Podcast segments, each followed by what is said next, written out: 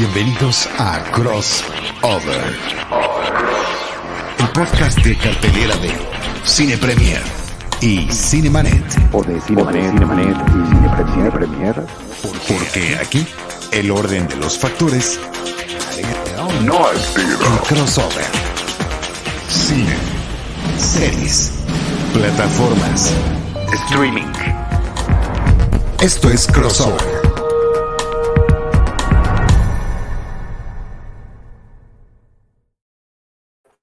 Bienvenidos al podcast crossover de Cine Premier y Cinemanet. Yo soy Iván Morales. Yo soy Charlie del Río, también me gusta decir que es el podcast entre Cinemanet y Cine Premier. ¿Cómo estás, Ivanovich? Eso, pero muy bien, bien, ¿y tú? Pues bien, también aquí con varios temas en cartelera, varias cosas que hemos visto en las plataformas y que queremos compartir con quienes nos acompañan. Sí, ya hay, hay- hay un, un par de cosas, ya me reclamaron por ahí que Iván nunca ve las películas. A veces sí veo las películas, nada más que las veo después. Por ejemplo, ya vi Spider-Verse y eh, eh, perdónenme por, por, por la cantidad de trabajo que tengo y la escuela y no, me, no tengo más tiempos, pero... Pero ya la viste, pero ya la viste, ahí está la ventaja. Pero se hace lo que se puede. Vamos a empezar esta semana, si te parece bien. Yo eh, te, voy, te, voy a, te voy a pedir que me hables de una película que a mí me llamó mucho la atención por su título, no solo porque así se llama una obra de Molière y no sé si tenga que ver con la obra de Molière, eh, y, y en segundo porque con esta simplificación de los títulos que hacen y de la cual siempre hablamos, a esta que tiene un título medio, no sé qué tanta gente conoce la palabra, no se les ocurrió ponerle algo mejor, misántropo, que ya está en cines y nos vas a platicar de ella. Sí. Bueno, no, Misántropo se estrena esta semana. Está ya por Ah, se estrena esta semana. Se estrena esta semana en un par de días. La función de prensa fue la semana pasada. El título original de la película es To Catch a Killer. Sería para atrapar a un asesino. eh, y misántropo es el título que le toca en español. Y misántropo, pues, es quien odia al hombre, quien odia a la, a la gente, ¿no? O sea, eso, eso es lo que significa la palabra. No sé si quieras abundar tú en el significado, Ivanovich. No, sí, justo es eso, nada más mi, mi duda es, o sea, eh, mi duda no es que sea una palabra tan complicada, sino que eso se les hace más complicado que cientos de otros títulos que les ponen nombres muy ridículos, que para que la gente lo entienda mejor, esa es la parte que me causa mucha disonancia. Bueno, aquí nos está dando un dato muy interesante nuestro productor Jaime Rosales, a quien le agradecemos que esté en la producción de este episodio. Misántropo fue el título que quería ponerle el director, tanto en inglés como en español, pero finalmente ya cuando los eh, productos son distribuidos por estas grandes compañías internacionales, al final se toman decisiones y en su versión original, que la película está eh, ubicada en una ciudad estadounidense y está en inglés, pues le pusieron To Catch a Killer. El director es Damián Cifrón, el argentino, el ¿A director de? Relatos Salvajes. Órale. Sí, Ay, entonces, eh, digo, a mí Relatos Salvajes es una película, es una colección de cortometrajes eh, dirigidos por Damián Cifrón, que cada uno de ellos de distinta manera está hablando sobre, diría yo, el- la fragilidad humana, hasta qué extremos podemos llegar los seres humanos en ciertas situaciones, eh, en, un choque automovilístico, en una relación de pareja, en una serie de circunstancias que se nos presentan. Bueno, ahí está el personaje, el famoso personaje de Bombita, en uno de los, eh, eh, interpretado por Ricardo Darín, en uno de los, de, lo- de los cortometrajes que conforman eh, este proyecto que se llamó Relatos Salvajes de Damián Cifrón. Ahora es el director de esta película con un eh, reparto pues, eh, internacional. Shailene Woodley y Ben Mendelssohn son los personajes principales de esta cinta que trata, es un thriller, es un thriller de- criminal. Eso me parece que es muy interesante comentarlo. Un thriller criminal que empieza en una, en una noche de Año Nuevo, cuando de repente, justamente al momento de los fuegos artificiales, un francotirador empieza a disparar indiscriminadamente hasta cobrar cierto número de víctimas y entonces es cuando entran las autoridades a la investigación y el personaje de Shailene Woodley, que es una policía de a pie, eh, que, que está justamente en, en diferentes momentos y, y del lugar de los hechos, eh, resulta que tiene un ojo muy interesante, un ojo clínico, y esto,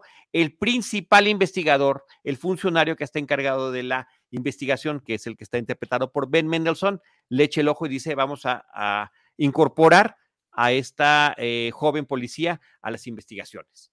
Eh, y a partir de eso, la película empieza con el tratar de dilucidar el por qué aunque el título parece explicarlo, para mí el título vendría siendo una suerte de mediano spoiler.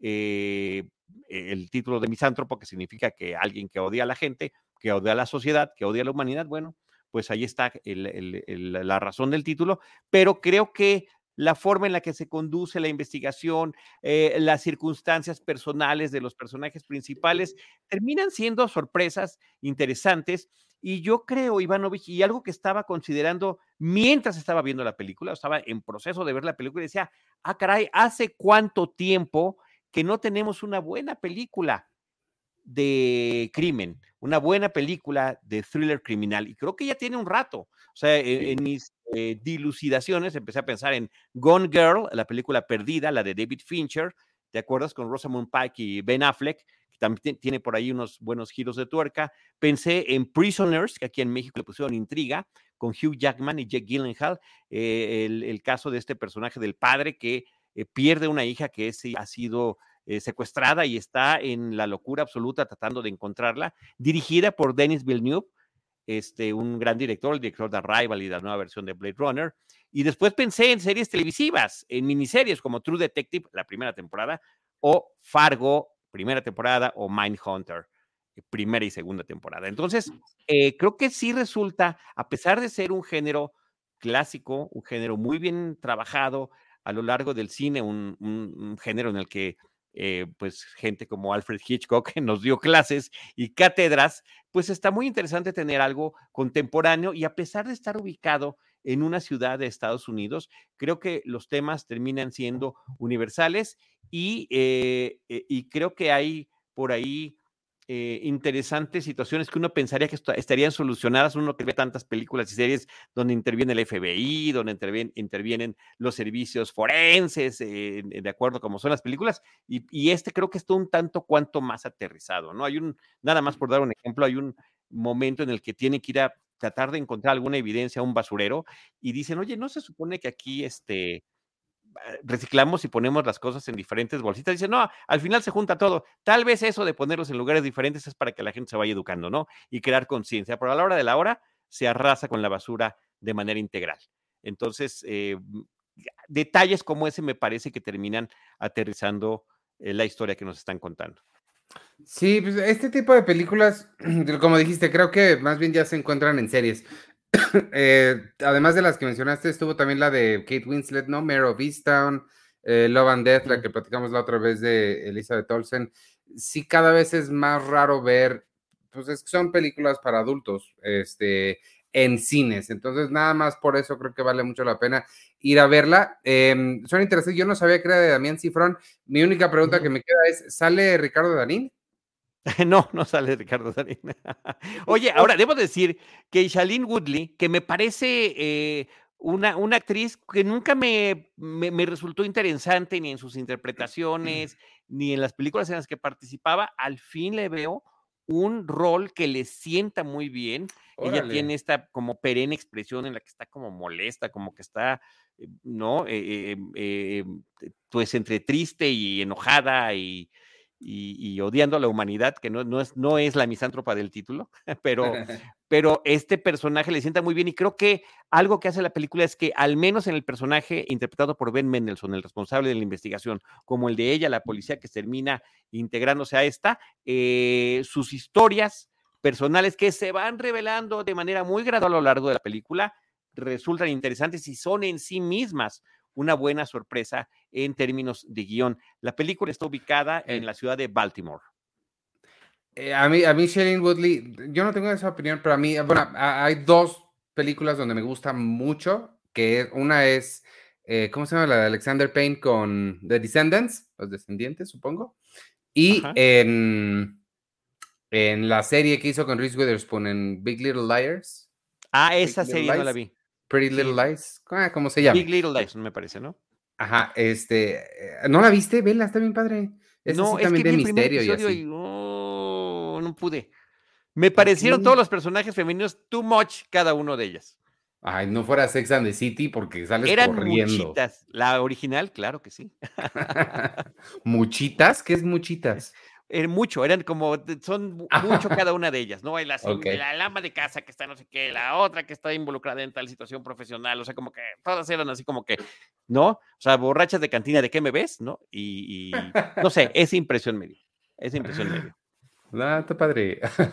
Oye, Ok. este, pues, eh, bueno, no sé si al- algo más de misántropo que quieras añadir o... Bueno, que, eh, de verdad que me parece que es, eh, siento, estaba viendo, no, no leí las críticas, pero sí vi las calificaciones en Movie Database, en, en Rotten Tomatoes, y me parece que la está, siendo víctima de una suerte de desprecio de la película, cuando me parece una propuesta muy interesante en cartelera. También la cuestión de este, eh, pues no, no propiamente es un asesino serial, ellos le llaman mass murderer, asesino de masas.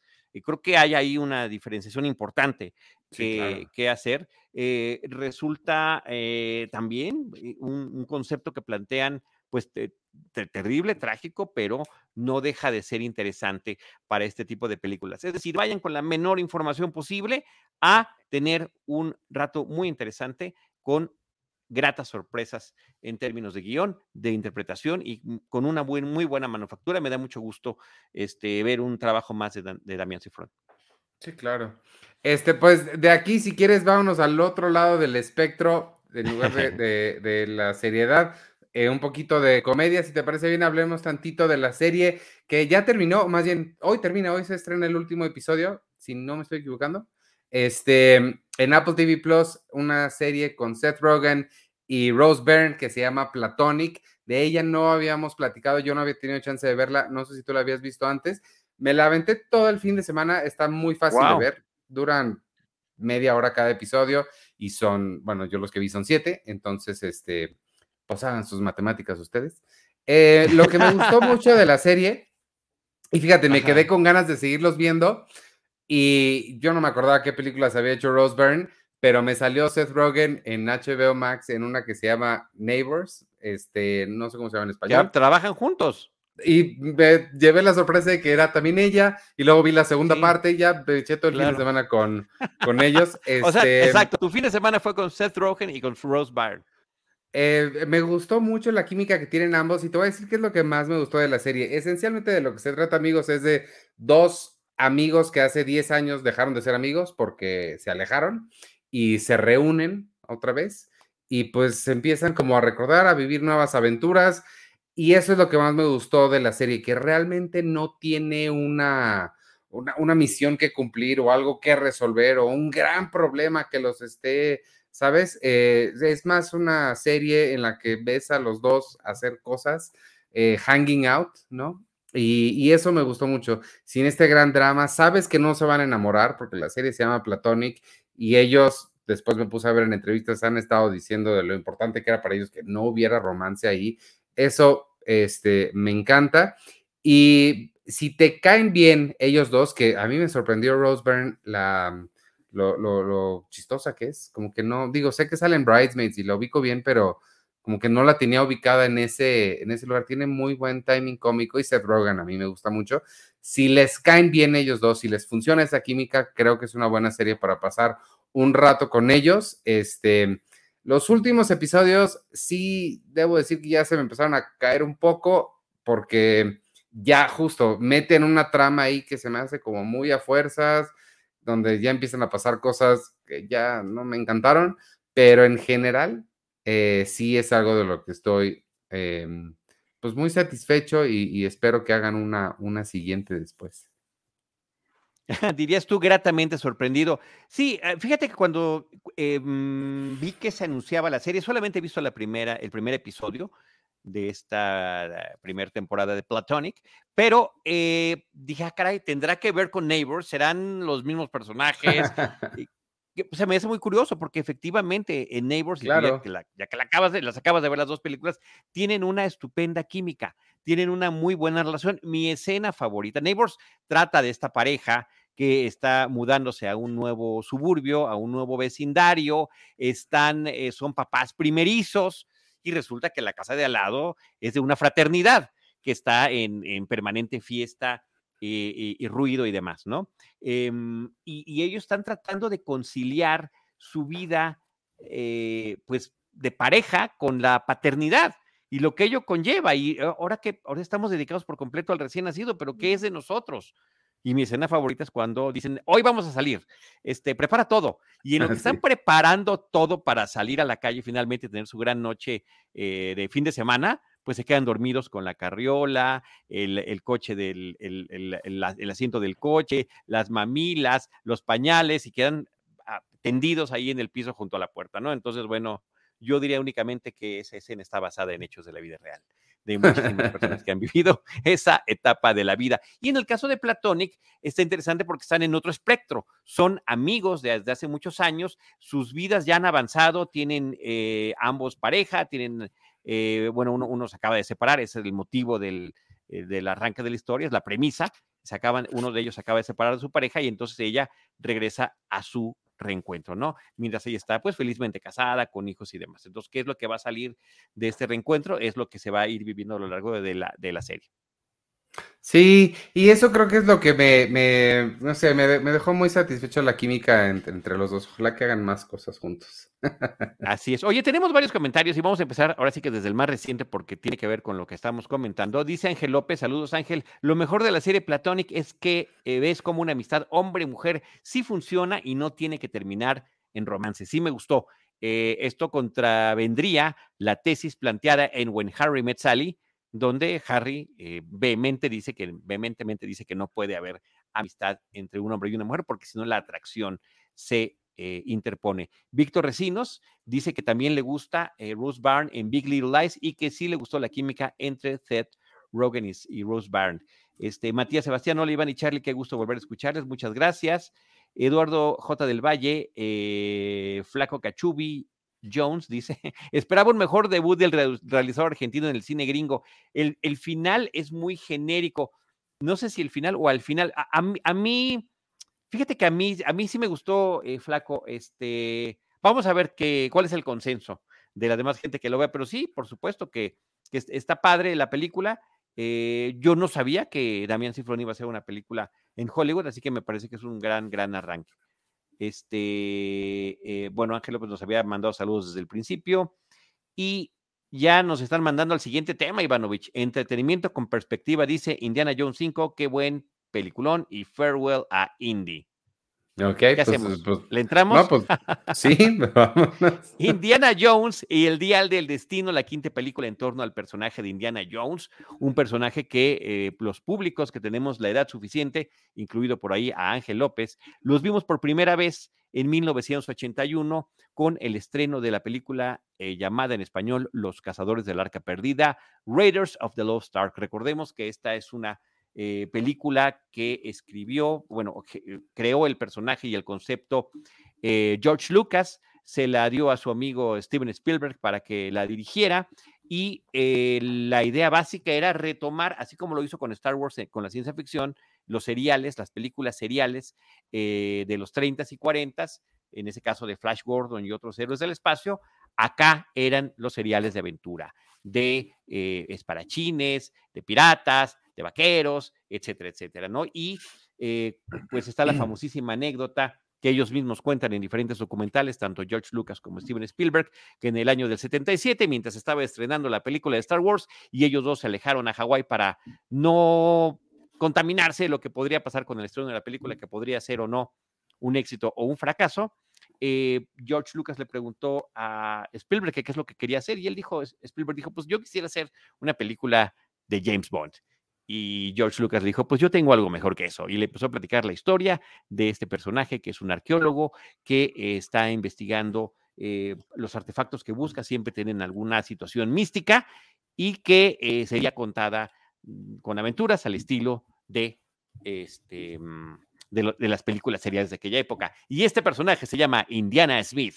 Y entonces eh, Steven Spielberg le dijo, oye, está padrísimo todo, salvo el apellido, no sé si me encanta mucho. Ok, estas son las aventuras de Indiana Jones. Y así empieza todo ese concepto. Durante la década de los 80 eh, se forjó la trilogía original de este personaje, eh, que creo que termina consolidándose en el imaginario colectivo del público cinéfilo, el, eh, el aventurero vulnerable, que me parece que eso es una característica muy interesante del personaje de Indiana Jones, muy eh, ingenioso y creativo y entrón para poder salir de todas estas circunstancias a las que se encuentra y al estilo de los seriales tiene que ser una aventura tras otra con una especie de situación extrema a la que está llegando el personaje, su resolución de último momento y entrar a la siguiente eh, circunstancia similar. Recordemos que también eh, hubo una cuarta película que creo que pues muchos la, quisiéramos tener olvidada. Eh, Indiana Jones y el Reino de la Calavera de Cristal, 2008, todavía están ahí involucrados Steven Spielberg y George Lucas y pues ya tiene que ver con, con otro estilo de contar la historia. Me parece que entre la tecnología digital utilizada, el guion que no termina de funcionar, el, tratar de meter elementos con calzador de la paranoia, porque el personaje ya está ubicado en eh, la década de los 50, de la paranoia en torno a la segunda, a la, posibilidad de una tercera guerra mundial, em, la guerra fría eh, y otros elementos que terminan hablando de pues, una serie de alienígenas de, otra dimensión, pues me parece, creo yo, no sé a ti si te gustó Ivanovich, pero pues a mí terminó rompiéndome el corazón plenamente. Y por eso estaba la duda de lo que pasaría, pues todavía 15 años después de esa, con, con este estreno y donde ya la película ya está dirigida por otro director, que es un muy buen director, me parece, James Mangold, es el que hizo Ford contra Ferrari, que de las películas recientes me parece que es lo mejor, de las películas contemporáneas de, de estas últimas dos décadas, una película del 2019, o la película de Logan, donde lleva también a un extremo y a un final al personaje de Wolverine, interpretado por Hugh Jackman. Entonces, eh, eh, James Mangold toma este proyecto y creo que de una manera creo yo, a mí me gustó mucho esta nueva película. De una manera muy inteligente nos presenta un prólogo ubicado en en una época en la que Indy se enfrenta pues a sus clásicos villanos de la primera película que son los nazis. Aquí estamos hacia los finales de la Segunda Guerra Mundial y gracias a esta tecnología de rejuvenecimiento digital podemos ver a un Harrison Ford eh, jovenazo casi, casi, casi como lo vimos justamente, digamos, eh, en términos de historia, serían menos de 10 años después de lo que vimos en Los Casados del Arca Perdida, ubicada en el 36, previo al inicio de la Segunda Guerra Mundial. Aquí estamos hacia los finales, en esta eh, interesante aventura que después tendrá su continuación en eh, la etapa pues ya de tercera edad del personaje, que sería la edad que tiene Harrison Ford, la edad que tendría eh, Indiana Jones, que sería a finales de la década de los 60. En el 69 está ubicada la película, un poco después de la llegada del hombre a la luna y el reencuentro con un artefacto eh, que habrá que encontrar y que tendrá algunas propiedades muy interesantes donde ex nazis lo estarán persiguiendo. La película me parece que termina funcionando muy bien Ivanovich eh, y ahí eh, Indiana Jones pues hace, hace equipo, eh, un, equipo muy extraño con, un personaje interpretado por Phoebe Waller-Bridge, que es este tipo de personaje medio molesto, medio annoying, porque está muy, digamos, propia, su, propia agenda, en la que finalmente quiere utilizar a Indiana y terminan involucrándose juntos, pero que termina funcionando hacia el, en el desarrollo de la cinta. Eh, creo que todavía este Indiana Jones, eh, mucho más veterano que el que habíamos visto hace 15 años en la Calabra de Cristal, es más creíble que, que aquel que había sido este, pues eh, llevado nuevamente a la pantalla por las personas que lo concibieron. Ahí está la parte que uno dice, ¿cómo? ¿Qué, qué no funcionó de la fórmula de aquella película del 2008. Entonces, esta lo hace increíblemente mucho mejor que esa y hace unos muy bonitos homenajes, es decir, Jeff Mangold conoce perfectamente bien esa trilogía original y creo que supo qué elementos tomar para traernos de vuelta a Indiana Jones. Órale, pues sí, suena interesante. A mí la verdad no, no, se me antoja muchísimo porque siento que ya con la pasada ya, creo que es como la tercera vez que nos despedimos de este personaje y creo que ya me despedí suficiente, pero entonces no me, este, no me llamaba mucho la atención, pero como siempre, tú vendes increíble las películas, entonces suena muy interesante. A mí, fíjate que a mí no me sorprende que un director completamente...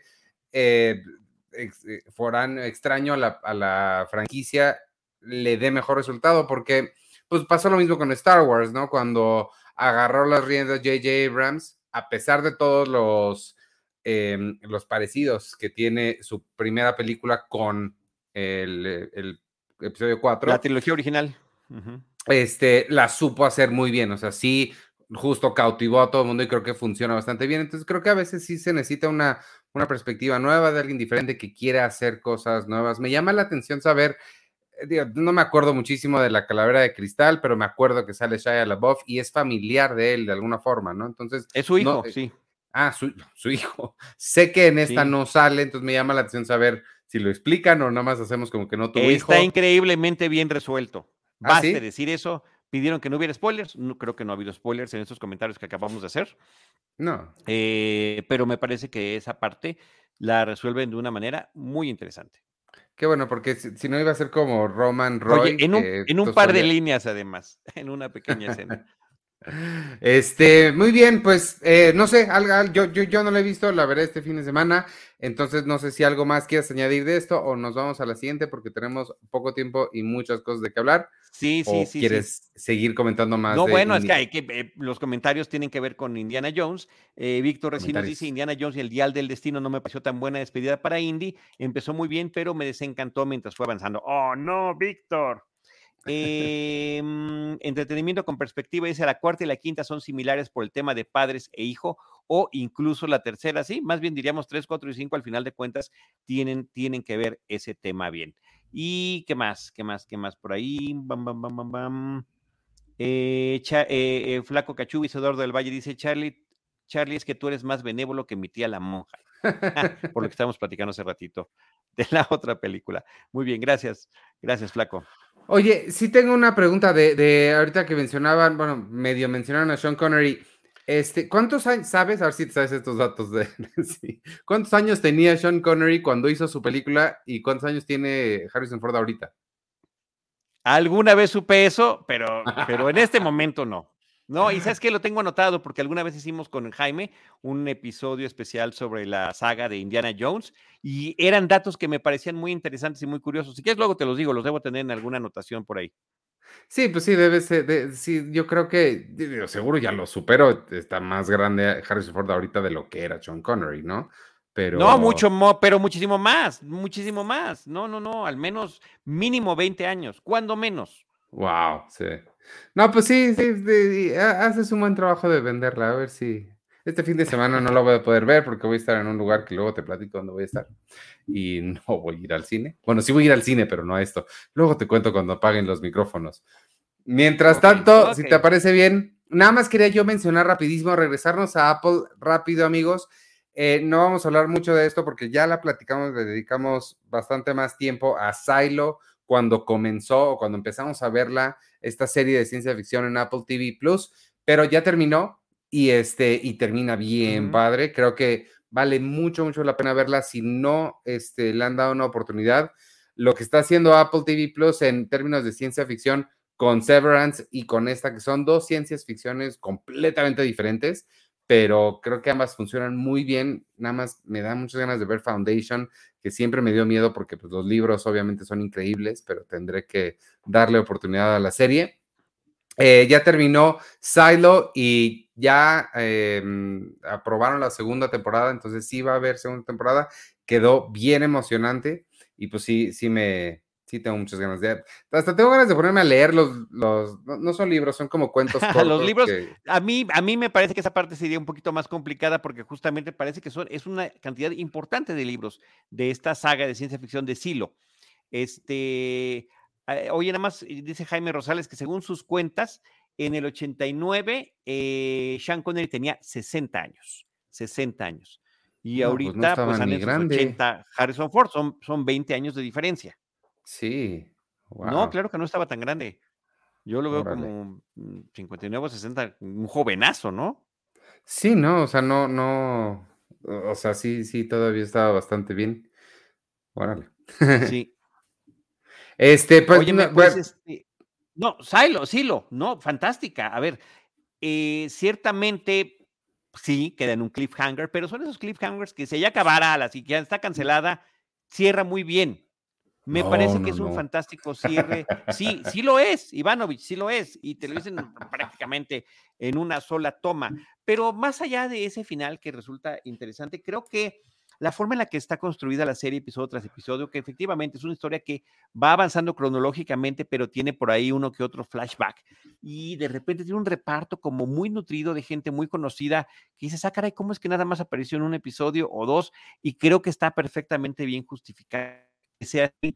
Eh, va dando, pues recordemos que es esta historia eh, eh, de un futuro distópico donde una comunidad de seres humanos viven bajo tierra justamente en un silo, en una, una multitud de pisos hacia, hacia, el- hacia, hacia, hacia subterráneos, eh, no tienen posibilidades de subsistir fuera de este, ¿no? Se ve que el ambiente exterior está tóxico, saben poco de su pasado porque la gente que les dejó, no saben ahí por qué están ahí, ni qué pasó con la humanidad, eh, los artefactos del pasado están prohibidos y la curiosidad es castigada de una manera muy seria eh, por las autoridades que allí están. Entonces es una serie sobre conspiraciones, es una, es una historia sobre manejo de la sociedad, eh, es una historia sobre eh, la gente que encuentra su vocación y, y qué sucede cuando trata de seguirla. Interesantísima y efectivamente llega a un estupendo final. Rebecca Ferguson me parece que está sensacional en la serie,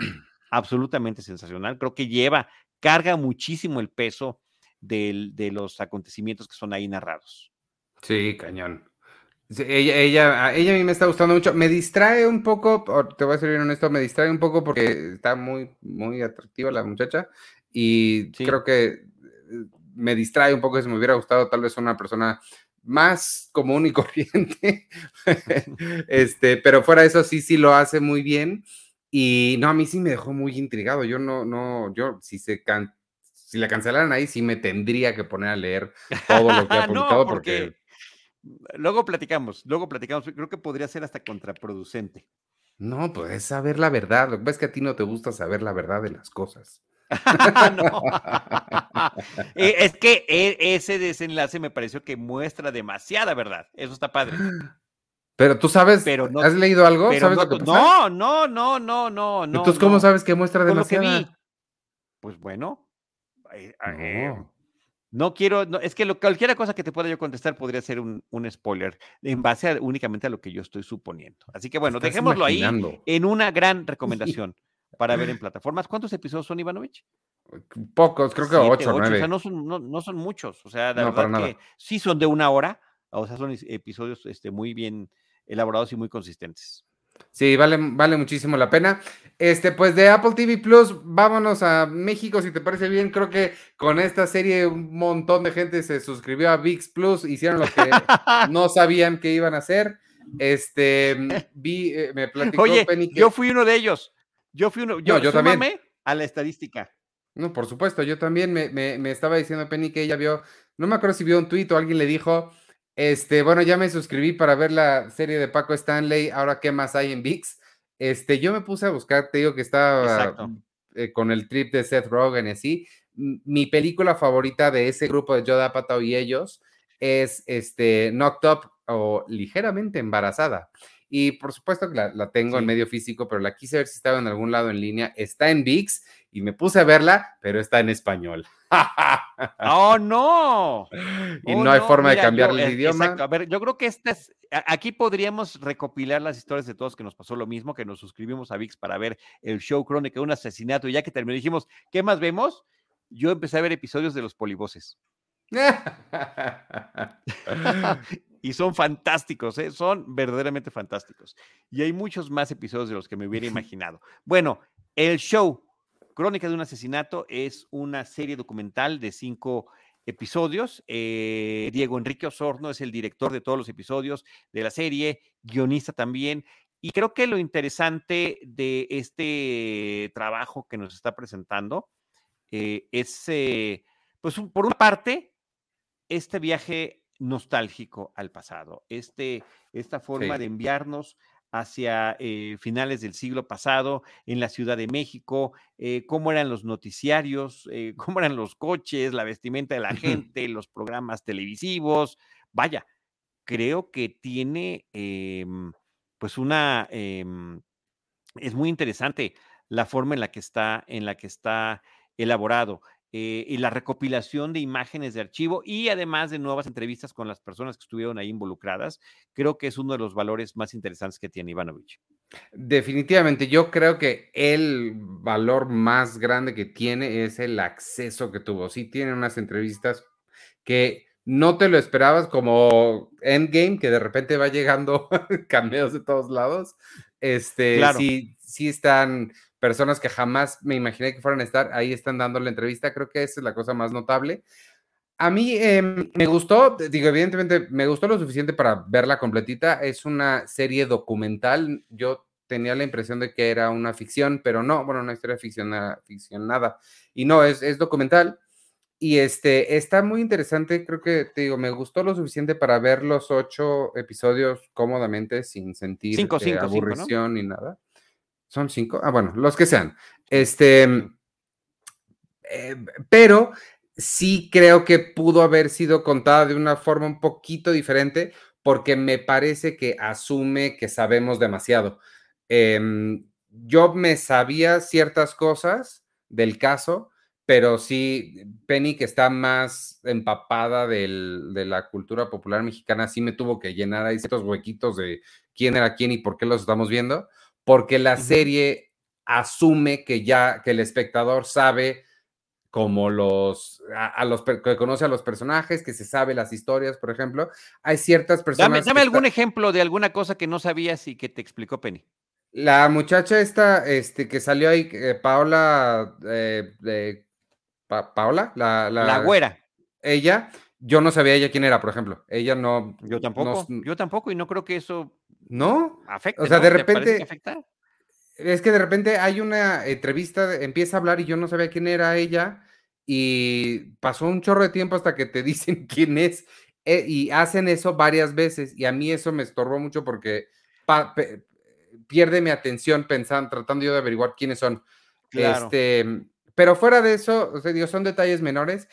Em, y la otra cosa que, bueno, la otra cosa creo que es medio. déjame hacer una observación sobre eso, Ivanovich, y, darte mi punto de vista, porque estoy igual que tú, yo no, yo no lo veía, yo no, eh, eh, vaya, no estaba involucrado con ese tipo de programas ni demás, no, no los veía yo, entonces yo tampoco sabía nada al respecto. Me parece que aquí eh, es un elemento narrativo que también se utiliza en la ficción, que te presentan cosas, que es esto que es, y después terminan explicándotelo. O sea, efectivamente aparece a cuadro explicando cosas, comentando, y tú también dices, ¿quién será? Pues quién sabe, ¿no? Y de repente ya te, van, te dan el antecedente de quién es, y entonces ya tiene sentido. Y me parece que esa utilización narrativa creo que está funcionando muy bien.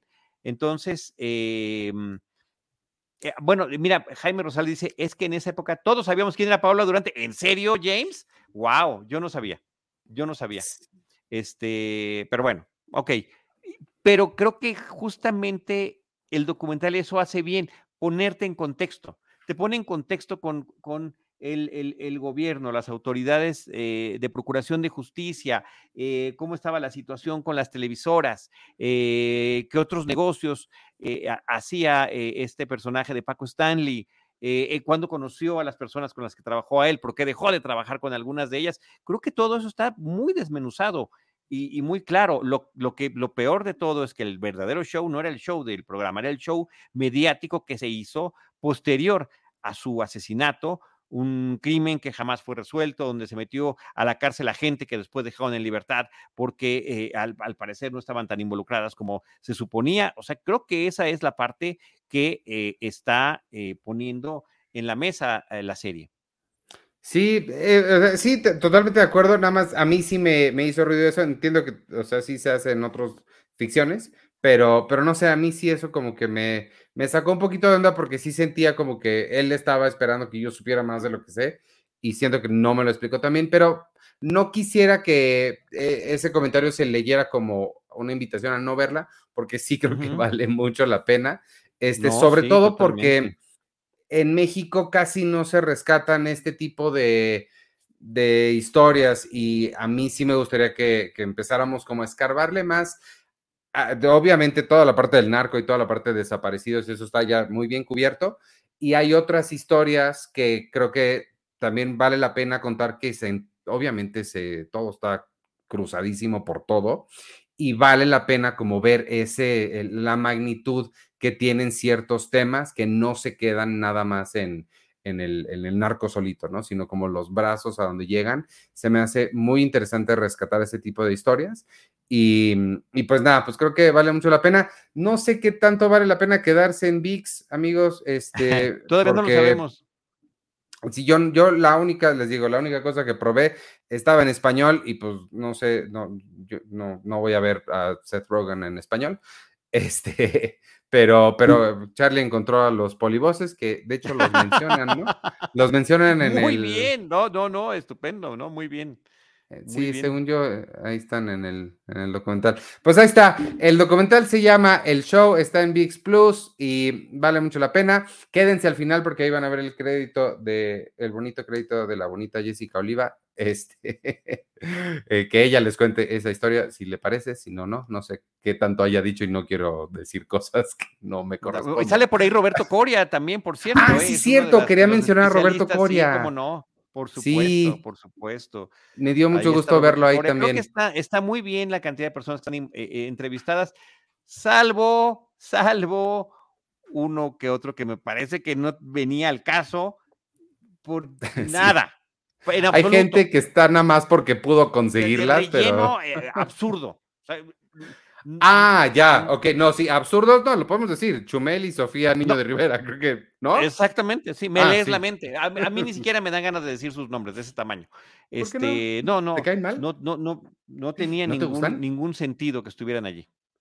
A mí me caen bien, pero sí no tienen ningún. Eran como sus cuates que iban pasando ese día cuando estaban filmando y les dijo: siéntense, digan dos oraciones. Sí, sí, no nada que ver. Ay, ay, bueno, este, pues, pues ya vamos. Perdón, muy buena música de la serie, ¿eh? por cierto, muy buena la entrada, muy interesante. El, el- el planteamiento también está muy bien el lugar donde entrevistan a la gente. Este, y, y la música con la que cierra, además, muy al estilo de Stranger Things, por cierto. Ah, de hecho, sí, no me no había pensado en Stranger Things, pero sí. Este, pues vámonos entonces porque se nos acaba el tiempo y nos corren. Nada más antes de irnos, amigos, les recuerdo los estrenos de esta semana. Rapidísimo en cines, ya platicó Charlie de Misántropo. También se estrena La Noche del Demonio, La Puerta Roja, Ascenso al Límite y Carmen. Eh, y por supuesto, Indiana Jones, que ya pueden ver. Les recomiendo que vayan a verla porque los comentarios de Charlie están muy padres. En Netflix llega El Renacido, Perdida, que hace rato la mencionabas, Unos suegros de armas tomar y la serie El abogado de Lincoln, la temporada 2, está bien, no he visto la 2, la 1, está bien padre con, ¿cómo se llama? Manuel Rulfo. ¿Es Manuel Rulfo? No. Bueno, el mexicano. Está bien No. padre, véanla, El abogado de Lincoln. Amazon Prime está Rápidos y Furiosos X con costo extra, pero ya está Rápidos y Furiosos. el 6 llega. Y Los Iniciados y las series Chaborrucos y El horror de Dolores Roach. No sé qué es eso, pero pues si les interesa, ahí está en Amazon Prime. Y en Star Plus llega Mentiras Verdaderas, la serie. Y algo para los fans del anime que seguro van a saber qué es esto y yo no. Bleach, Thousand Year Blood War, primer episodio de la segunda temporada. Y listo, en las demás no encontré realmente nada muy interesante. En Disney hay un montón de cosas para niños. Y pues, si te parece bien, vámonos. Entonces, gracias por escucharnos, amigos. tenemos un gracias. comentario de Ivanovich, tenemos un comentario de nuestro productor que creo que tú eres la persona eh, más indicada para poder eh, referirlo. ¿Cuál es el comentario? que- Ah, ok, ya lo que dijo este Penny en Filmsteria sobre su crédito en el show. Estaba, sí, pues estaba trabajando ahí, pero no hizo nada directamente en esta, pero estaba trabajando en esa, en esa productora. Ok, que aunque no Eh, participó directamente al ser parte de la productora, ahí está su crédito. Pero está muy bonito verla ahí. Y este. no, por supuesto, qué bueno, qué gusto. Y listo, amigos, pues gracias por escucharnos, gracias a quienes nos vio aquí en vivo o nos esté escuchando después en Spotify, Apple Podcasts o donde sea que ustedes consigan sus podcasts. Yo soy Iván Morales y me pueden seguir en arroba Iván Morales y en todas las redes sociales de Cine Premier, arroba Cine Premiere con la E al final y les anunciamos que la semana que entra vamos a cambiar de horario. Ah, sí. Este, nos vamos a las 6 de la tarde porque yo, como saben, estoy estudiando y tengo clases diario a las 7. Entonces, de 6 a 7 es lo único que nos quedó. Nos vemos la semana que entra, pero ya están avisados y nos seguiremos viendo por aquí. Perdóname, despídate tú. Muchísimas gracias, Ivanovich. Eh, terminar de recomendar también, ya lo hiciste tú desde hace uno o dos programas, la última temporada, la sexta temporada de Black Mirror. Son cinco episodios sensacionales, cada uno es como si fuera una película. Me encantó esta nueva Ay, temporada. no, no, ni hablamos a de eso, sí, es cierto. Vamos a platicarla, la tenemos pendiente, pero, pero sí la dejamos pendiente porque creo que valdría la pena hacer un comentario de cada una de eh, los episodios de cada una de las historias que ahí se presentan. Fantásticas, me gustaron muchísimo. Sobre todo De- la primera, creo que es como la, la consentida de esta temporada. De la esta serie que solía. Me encanta hablar de esta serie que solía ser sobre tecnología. Pero continúa. Exacto. De ahí, de ahí era el Black Mirror, ¿no? Los, eh, eh, espejos negros, eh, los, los reflejantes de los dispositivos electrónicos. Y sí, Víctor me está recordando, mañana tenemos Cine 90, creo que a las 7 o a las 8, no me acuerdo qué hora quedamos, vamos a hablar de 12 Monkeys, Víctor y yo, no se, los pier- no se nos pierdan. ya Amo despídete, 12 porque te tienes que ir. Amo 12 Monkeys, qué peliculón. Este, ahí, ahí me platican, ahí, ahí estará el pendiente para ver cómo les va. Este, yo soy Charlie del Río, les agradezco que nos hayan acompañado. Charlie del Río y Charlie del Río Cine es como me pueden encontrar en distintas redes sociales, por supuesto que también en arroba cinemanet. Y les recuerdo que nosotros estaremos esperándoles en nuestro próximo episodio con cine, cine y más cine. Cinemanet y Cine Premier presentaron Crossover. El podcast de cartelera de Cine Premier y Cinemanet. Hmm, ¿O era al revés? porque aquí el orden de los factores No tiro. el crossover. Crossover.